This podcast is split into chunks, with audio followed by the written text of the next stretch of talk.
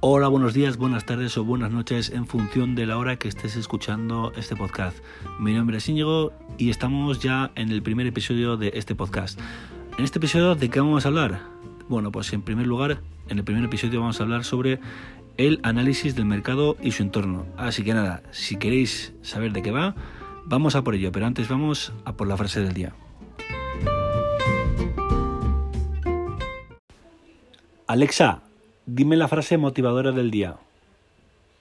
Lo más difícil es la decisión de actuar, el resto es meramente tenacidad.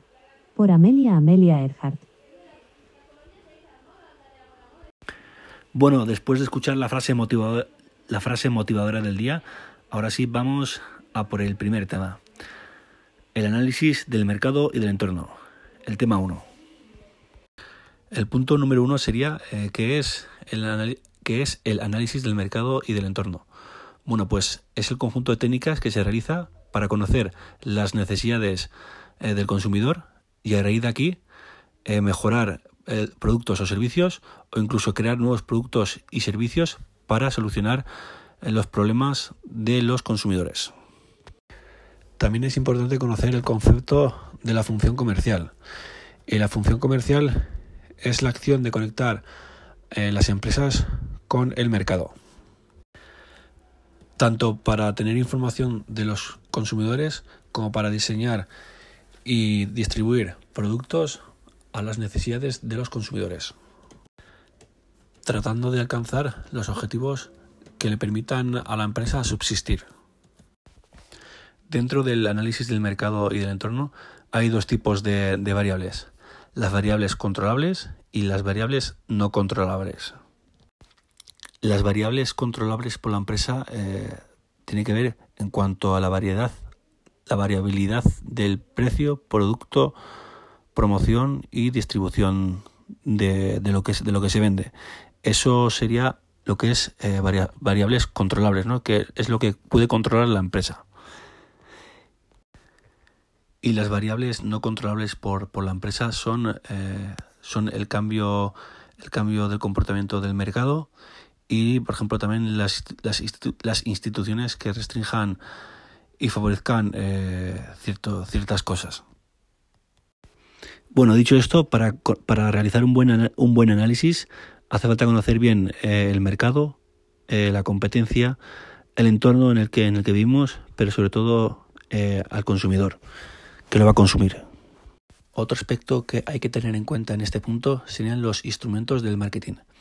Los instrumentos del marketing son variables controlables por la empresa, es decir, las políticas de marketing. ¿Y cuáles son las políticas de marketing? Pues son las siguientes. En primer lugar, tendríamos el producto, que el producto es un bien o un servicio que ofrece una empresa. El segundo sería el precio del producto. El tres sería el plazo, que es eh, la manera de hacer llegar el bien o el servicio al consumidor. Y la cuarta sería la promoción, que es la manera de hacer conocer el producto o el servicio eh, al consumidor y asimismo eh, estimularlo para que, para que lo adquiera. Dentro del aspecto número cuatro, en cuanto a la, a la promoción, hay que tener en cuenta distintas maneras de promocionar un bien o un servicio. ¿Cuáles son? El número sería eh, la publicidad, es decir, hacer publicidad en medios de comunicación de masa, es decir, en medios de comunicación de pago, como puede ser televisión, radio, eh, eh, periódicos, revistas. El segundo sería el de relaciones públicas. El tercer punto sería el merchandising, que sería presentar el producto en las mejores condiciones, tanto materiales como psicológicas. El cuarto punto sería eh, promoción de ventas, es decir, estimular la compra pues ofreciendo descuentos, eh, regalos, etc. El quinto punto sería el marketing directo. Aquí sería las acciones eh, directas personalizadas que se pueden hacer tanto por correo como por teléfono. Y la sexta sería mediante una venta personal. Es decir, pues eso, mediante una conversación. El punto número dos de este tema es el mercado. ¿Y qué es el mercado? Bueno, es una transacción de bienes y servicios de un comprador a un vendedor. Y es, es, importante eh, decir que eso, que para que haya un mercado tiene que haber alguien que compre y alguien que, que venda, ¿no? En este punto hay que tener en cuenta cuáles son los elementos del mercado, que son eh, la oferta, la demanda y el precio. ¿Cuál es la estructura del mercado? Dentro de la estructura de mercado se divide en, tres puntos. ¿no? El primer punto sería el mercado actual, que son aquellos consumidores que conocen tu producto o servicio y que también conocen el producto y servicio de, la competencia. Otro punto sería eh, los no consumidores, ¿no? los que no conocen tu, producto o servicio, pero por falta de, conocimiento. Y otro, y otro punto sería em, el consumidor potencial, ¿no? que son aquellos consumidores que, pueden ser consumidores y que ahora no lo son por, por otros motivos.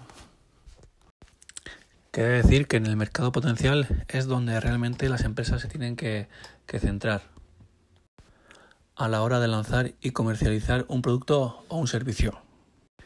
Y a la vez esto servirá para realizar una investigación comercial y saber el por qué Queda decir también que, el mercado también tiene límites, ¿no? Tiene unos límites, eh, puede tener unos límites em, geográficos, ¿no?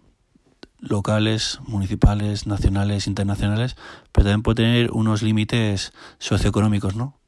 Que no todo el mundo puede estar preparado para, para, para recibir un bien o un servicio.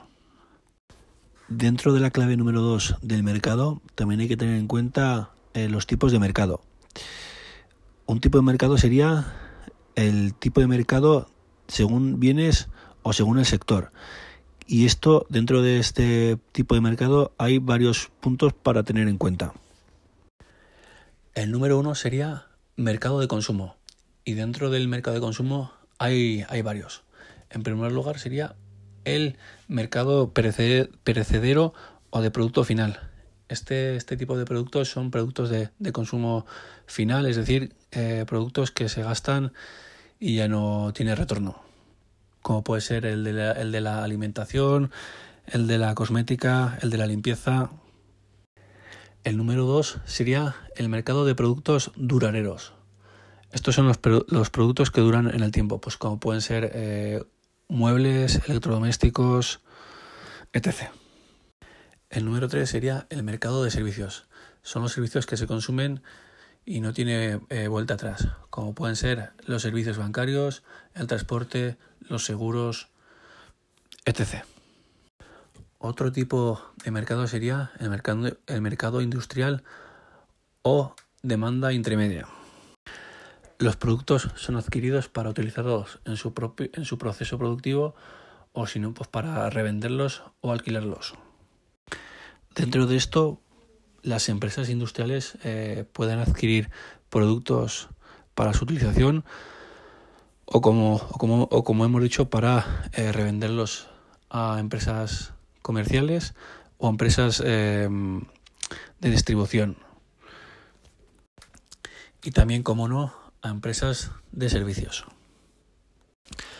También hay que nombrar a las instituciones públicas que también necesita y adquiere productos o servicios pues para poder llevar a cabo su, su función.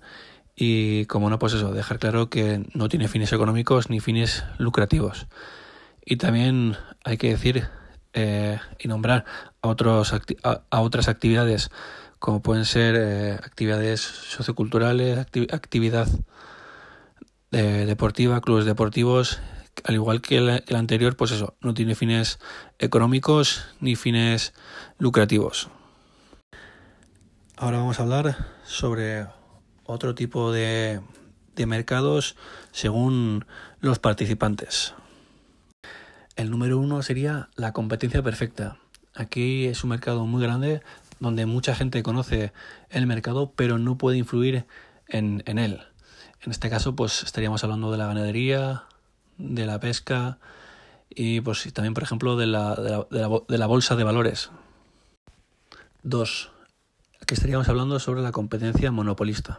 Aquí hay eh, muchos productos diferenciadores, muchos compradores pero los productos no son iguales, aunque igualmente cumplen las necesidades de los consumidores. Aquí estaríamos hablando, por ejemplo, de la alimentación, de la cosmética, de productos de limpieza, etc. El número 3 sería el holopolio. Esto quiere decir que hay pocas empresas, muchos compradores y entre las empresas pueden, pueden competir y también pueden pactar los precios del mercado. Por ejemplo, aquí un ejemplo claro sería el de la telefonía y también, por ejemplo, el del petróleo.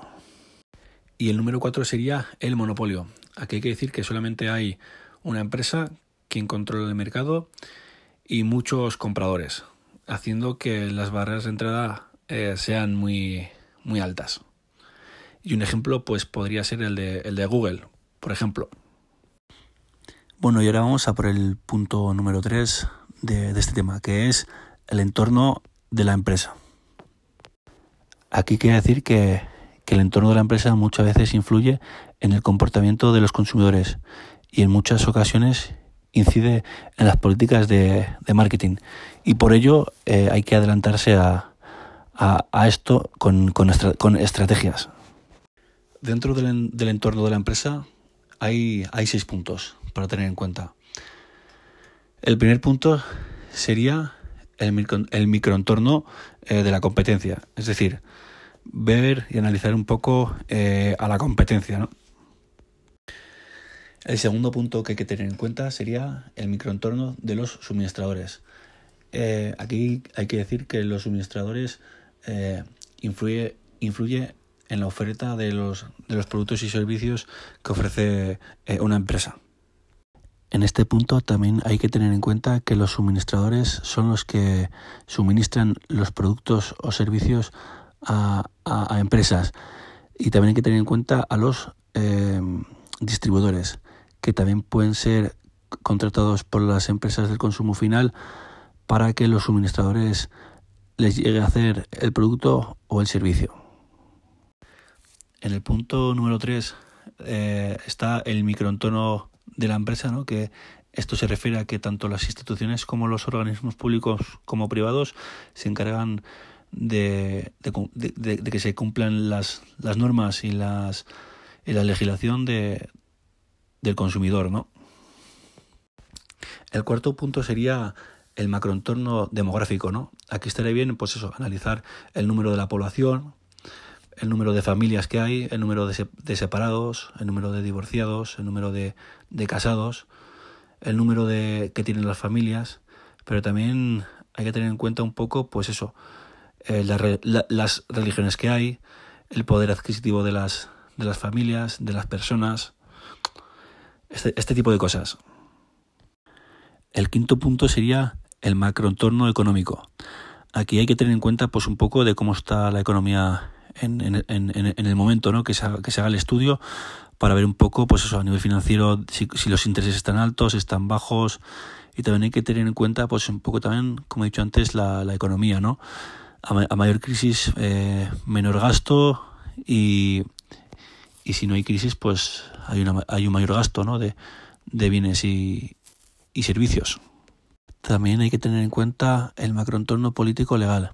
Aquí los, los gobernantes eh, autonómicos nacionales, incluso las instituciones internacionales, pues ponen normativas pues para el buen funcionamiento de, de las empresas. Y el número 6 estamos hablando sobre el macroentorno medioambiental y tecnológico. Aquí hay que decir que eso que durante estos últimos años pues ha ido, ha ido cambiando el comportamiento del consumidor hacia un, un mundo pues con más respeto hacia el medio ambiente y por ello las empresas se tienen que centrar en, en este en este tipo de, de, cosas, ¿no? En el cuidado del medio ambiente y a nivel tecnológico, pues tener en cuenta de que durante estos últimos años también han ido evolucionando las distintas tecnologías para eh, mejorar las necesidades de, los consumidores. Bueno, después de decir los seis puntos del punto 3, ahora vamos a por el punto número 4, que es el comportamiento del consumidor. Aquí hay que destacar eh, dos cosas. Hay que saber diferenciar entre consumidor y usuario. El usuario es quien compra la, el producto o, el servicio y el consumidor es quien lo consume. Eh, un usuario puede ser consumidor, pero un consumidor no tiene por qué ser usuario. Es decir, si por ejemplo en una familia eh, los padres de, un niño compran la ropa y la ropa es para el niño, aquí el usuario sería los padres y el consumidor sería el, el hijo. Y esto es importante decirlo porque también hay que tener estrategias para, para, para ambos públicos, tanto para los usuarios como para los consumidores. Pero tampoco hay que olvidarse del concepto del cliente. El cliente es fiel a una marca, puede ser tanto consumidor como usuario, y compra de forma regularmente eh, el bien o el servicio. En este punto también hay que tener en cuenta y también hay que hacer un estudio del consumidor para saber pues cuáles son las necesidades del consumidor, cuándo lo compra, cómo lo compra, eh, dónde, lo, dónde lo compra, cómo lo usa, cómo lo consume, por qué lo consume, este tipo de preguntas. Y por último, también hay que tener en cuenta el concepto del consumidor industrial. El consumidor industrial es el consumidor que, eso, que adquiere productos para, para su propia producción y para vender a, al consumidor comercial, pero nunca al consumidor final. Bueno, después de decir el, apartado número 4, vamos a por el apartado número 5. En el apartado número 5 eh, hablamos de la necesidad del consumidor. ¿no? Aquí hay que hacer que, la necesidad del consumidor se convierta, se convierta en deseo. Y luego también es importante destacar eh, lo que decía la jerarquía de, de, Maslow, ¿no? que eh, una vez que consuma el consumidor un bien o un, servicio, hay que llevarlo al, al siguiente nivel, ¿no? Con, con, con, varios puntos. El punto uno de lo que decía la jerarquía de, de Maslow sería las necesidades fisiológicas, ¿no? Sería un poco las necesidades de supervivencia de, del consumidor. Pues, por ejemplo, eh, la ropa, la educación, la comida, el empleo. Sería un poco esto las necesidades fisiológicas. Dentro de, la jerarquía de Maslow, el segundo punto, estaríamos hablando de las, de las necesidades de seguridad, ¿no? Y dentro de las necesidades de seguridad, pues eh, tienen que ver eh, la protección de la vida, la estabilidad económica, la, seguridad laboral. Sería pues este, este, tipo de cosas. El punto número tres de la, de la jerarquía de, Maslow sería las, eh, las necesidades sociales y de pertenencia. ¿no? Dentro de, esto, pues sería pues, bueno, que los consumidores pertenezcan a un grupo social o a un grupo deportivo o que se sientan identificados pues, con un estatus social también. El cuarto punto de, las, de la jerarquía de, de Maslow sería la necesidad del, del, yo. ¿Esto qué quiere decir? Bueno, pues que el consumidor, eh, pues la necesidad de, de, que el consumidor consiga sus objetivos, tanto laborales como, como personales, pues este sería un poco el, cuarto punto. Bueno, después de, comentar el, apartado número 5, vamos a por el apartado número 6. en el apartado número 6 vamos a hablar eh, del comportamiento del consumidor final. Aquí quiere decir que hay dos tipos de, de consumidores, el consumidor racional y el consumidor eh, compulsivo. Dentro del consumidor racional hay que decir que el consumidor racional busca el rendimiento económico, la rentabilidad y el, y el beneficio del, del, producto. Bueno, eh, dicho un poco la, definición de, del, del apartado número 6, vamos un poco a los puntos del apartado número 6, ¿no? que hay 10 puntos para tener en cuenta. El punto número 1 del, del apartado 6 es el tipo de tipos de compras según el comportamiento del consumidor eh, final, ¿no? Este, dentro de este punto hay que tener en cuenta eh, las compras racionales y previstas, ¿no? Que estos son bueno, las compras que, que la gente pues necesita, ¿no? Y que están previstas. Compras por eh, necesidad, pues se compra el producto eh, sin mirar la, la marca. Compras modificadas, Esto quiere decir que se compra otra cosa respecto a lo que se iba a comprar inicialmente. Las compras planificadas, esto quiere decir que el consumidor espera el momento para, realizar la compra. Las compras recordadas, eh, compra cosas que ahora mismo no, le hace falta, pero sabe que con el tiempo le va a hacer falta. Y por último, las compras de seguridad, ¿no? cuando, cuando el consumidor decide eh, probar el producto y, valorarlo. El segundo punto del apartado 6 sería un poco eh, cuál es el proceso de, compra. ¿no? En primer lugar, sería eh, detectar que el consumidor detecte cuál es el problema que, tiene para, solucionarlo. El segundo, el segundo etapa de la compra sería pues, buscar, buscar información ¿no? de lo que quiere comprar y así.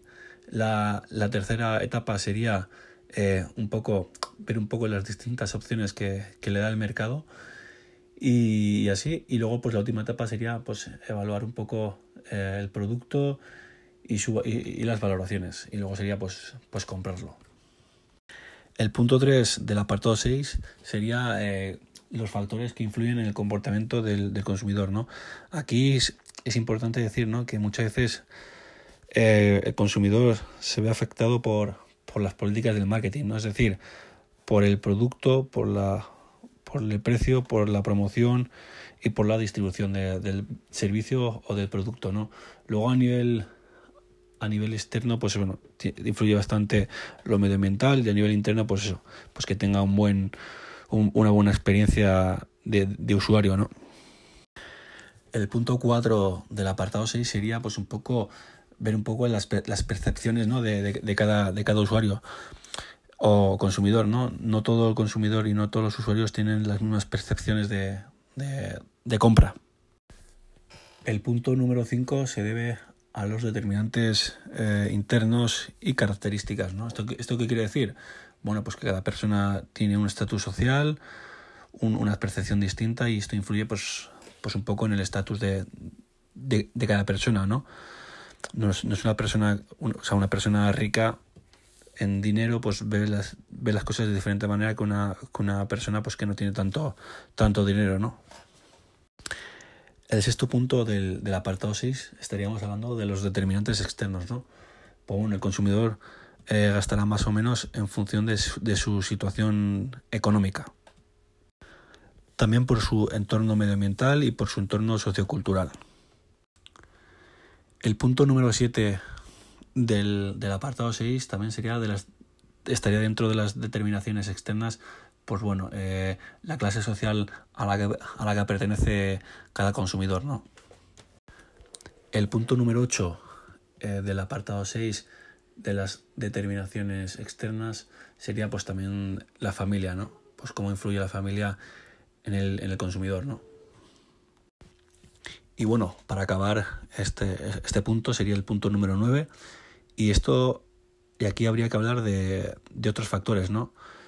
Eh, siempre, muchas veces las personas hacemos, hacemos más caso a los amigos o a la familia o incluso a gente que, que tenemos como referente que, que, a otras personas que no, que no conocemos y que no tenemos como, como referentes. Bueno, después de explicar un poco el apartado 6, vamos a por el, a por el apartado número 7. ¿Y de qué hablamos en el, en el apartado número 7? Bueno, pues del, del comportamiento del consumidor industrial. ¿Y qué es el consumidor industrial? Bueno, pues es aquel consumidor que se dedica a, a comprar pues eso, materias primas o suministros, pues eso, eh, o, suministros de gas, suministros de eléctricos, pero que nunca va al consumidor final. Bueno, dentro del apartado 6 tenemos dos puntos, ¿no? Que el primero sería el tipo, el tipo de compradores industriales u organizacionales. Aquí estaríamos hablando de, de las cooperativas, ¿no? O de cualquier empresa bueno, que se dedica a comprar, pues eso, material, materias primas, pues para mejorar el, producto o el servicio que están, que están haciendo, ¿no? También, que, también quiere decir que dentro de este punto, bueno, eh, dichas cooperativas o dichas empresas, pues bueno, le pueden subir el precio al tanto el producto como, como el servicio, ofreciendo, pues eso, métodos de financiación, asesorías y, y otras cosas. Bueno, después del punto número uno viene el punto número dos y en este punto número dos estaríamos hablando de las fases de decisión del consumidor industrial, ¿no? Eh, eh, las hemos explicado anteriormente, pero bueno, vamos a explicarla otra vez porque es importante saberla. En principio, la, etapa número uno sería detectar el, problema, ¿no? El problema y cuál sería la, solución, ¿no? De, en cuanto al servicio o producto. Eh, la segunda, la segunda etapa sería, pues eso, buscar información sobre, sobre el producto o servicio. Luego, la tercera etapa sería em, analizar, pues eso, los distintos productos que, que hay, ¿no? Productos o servicios, quiero decir. La cuarta etapa sería un poco la, la evaluación ¿no? de, de, de, qué ofrece este, este, este producto o servicio. Luego sería la, la, compra. Y luego, pues, la última etapa sería pues, evaluar ¿no? Eh, la experiencia de, del consumidor, de cómo, de cómo le va el producto o el servicio. Y bueno, ahora vamos a por el apartado número 8, que sería la segmentación de mercado. Antes de meternos en profundidad, eh, hay que decir un poco la explicación de qué es un mercado. Un mercado es un grupo de, de consumidores que les gusta pues consumir cierto producto o cierto servicio. Y la segmentación de mercado es eh, adentrarse un poco más a fondo del, del mercado. Es decir, a qué tipo de, de, personas eh, les gusta este tipo de productos o servicios. Como por ejemplo, pues puede ser pues a niños, a mujeres, a hombres, luego también por edad. Este tipo de, de cosas. Sería un poco segmentarlo. Al fin y al cabo, el consumidor de un mercado es distinto al de otro. Después de haber dicho esto, Ahora toca ver eh, los distintos puntos que tiene este apartado. El punto número uno sería la utilidad de la segmentación de, mercados. Aquí sería ver un poco eh, los segmentos de mercados desatendidos. También sería, pues eso, eh, ver los elementos del mercado a cuál dirigirse. Aprovechar los recursos más rentables. Identificar y analizar a la competencia dirigirse al mercado eh, donde tenemos fortalezas más que los competidores, fidelizar a los consumidores ajustando las políticas de marketing. Y bueno, dicho el punto uno, vamos a por el punto número dos. Aquí estaríamos hablando sobre los requisitos eh, del mercado. ¿Cuáles serían? Pues bueno, en primer lugar sería pues eso, em, coger a los consumidores pues eso, más parecidos en mayor medida, pero a la vez eh, coger distintos a la competencia. Luego también sería pues eso, eh, segmentar por edad y por sexo, también eh, hacer una segmentación accesible, esto quiere decir que eso, que sea razonable y luego también hacer una, una segmentación que sea rentable. Dicho esto, ahora iríamos a por el punto número 3, que estaríamos hablando, que estaríamos hablando sobre eh, los criterios de segmentación. Y dentro del criterio de segmentación hay que dividirlo en dos, en dos partes. La parte número uno sería eh, los criterios generales, que aquí sería eh, dividir a la población sin tener en cuenta el mercado. Y el segundo punto sería el, los criterios específicos, que aquí hay que decir que eso, que, este punto está relacionado con, con el producto o, proceso de compra. Dicho estos tipos, tanto genéricos como específicos, también hay que tener en cuenta eh, los objetivos, que esto es las características objetivas del, consumidor. También habría que hablar sobre eh, los subjetivos. Aquí sería, pues eso, las, características personales de, del consumidor. Dicho el punto número 3, ahora vamos a por el punto número 4. Y aquí estaríamos hablando sobre em, los criterios generales. Aquí hay que hablar un poco, pues eso, de los criterios, pues eso, geográficos, demográficos y sociales. Y bueno, dicho el punto 4, ahora iríamos a por el punto número 5, que aquí estaríamos hablando sobre los criterios específicos. Eh, tendría un punto para tener en cuenta que es, eh, según el, proceso de compra. Aquí hay que ver un poco, pues eso, la frecuencia que compra el consumidor, eh, luego también un poco, pues las cantidades que compra, dónde lo compra, qué tipos de cosas compra. Y bueno, dicho el punto número 5, ahora vamos a por el punto número 6. Aquí estaríamos hablando sobre las fases del proceso de segmentación. Y aquí en primer lugar eh, hay que hablar un poco de la definición del mercado. Aquí habría que ver un poco, pues eso, el tamaño del mercado, lugares donde lo compran, los productos o servicios que, que tienen la competencia, etc. En segundo lugar, habría que hablar sobre los elementos de segmentación. Aquí estaría bien usar métodos y técnicas, pues como, como por ejemplo pueden ser estadísticas, pues para, o sea, estadísticas sobre la definición del, mercado del punto anterior. En tercer lugar, habría que hablar sobre eh, la segmentación de mercado. Aquí habría que ver el estudio anterior para ver cuál, para ver y definir el, mercado. En cuarto lugar, eh, la empresa, una vez que hayas hecho el estudio, pues tiene que ver si lo que tú propones es, es atractivo. En quinto lugar estaríamos hablando sobre la selección del mercado. Pues eso, una vez que hayas hablado con la empresa y haber tratado el tema anterior, pues eso, sería ponerse manos a la obra. Y en sexto lugar estaríamos hablando sobre el posicionamiento. Aquí estaría bien posicionarlo en función de la perspectiva del, cliente. Apartado número 9. Estrategias de segmentación y de posicionamiento. ¿Esto qué quiere decir? Bueno, pues cómo una empresa o una, organización cómo puede introducirse en, ese mercado, ¿no?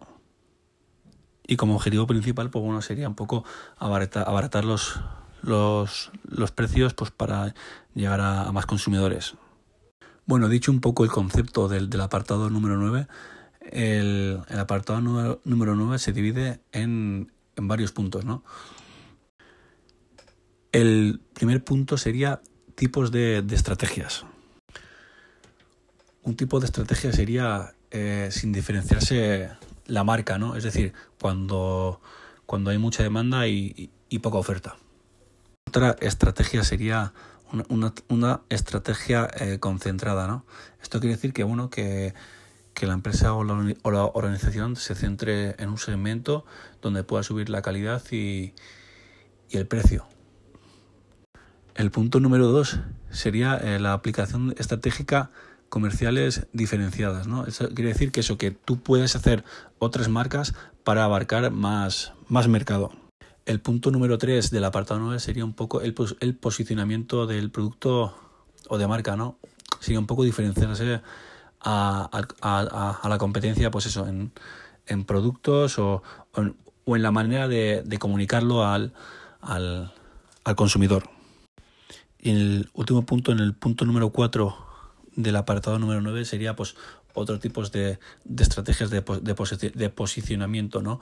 Eh, aquí pues tendría que ver un poco, eh, pues diferenciarse en el precio, pues también en el diseño, en la calidad, en, en, en lo que dura el, el, producto o el servicio, sería un poco, sería un poco esto. Bueno, pues aquí acaba el primer episodio de este podcast. Lo he hecho lo mejor posible. Lo he resumido lo máximo posible, pero más no lo he podido resumir porque al final lo que he contado para mí es lo, es lo importante. Y bueno, eh, si quieres que a alguien le pueda interesar, pues te invito a que lo, compartas. Si tienes alguna, duda, pues escríbeme, escríbeme al correo que va, que a dejar en la caja de descripción. Y bueno, compártelo si quieres que a alguien le pueda interesar y si no, pues no pasa nada. Y ahora sí que sí, nos vemos en el siguiente episodio. Chao. Thank you.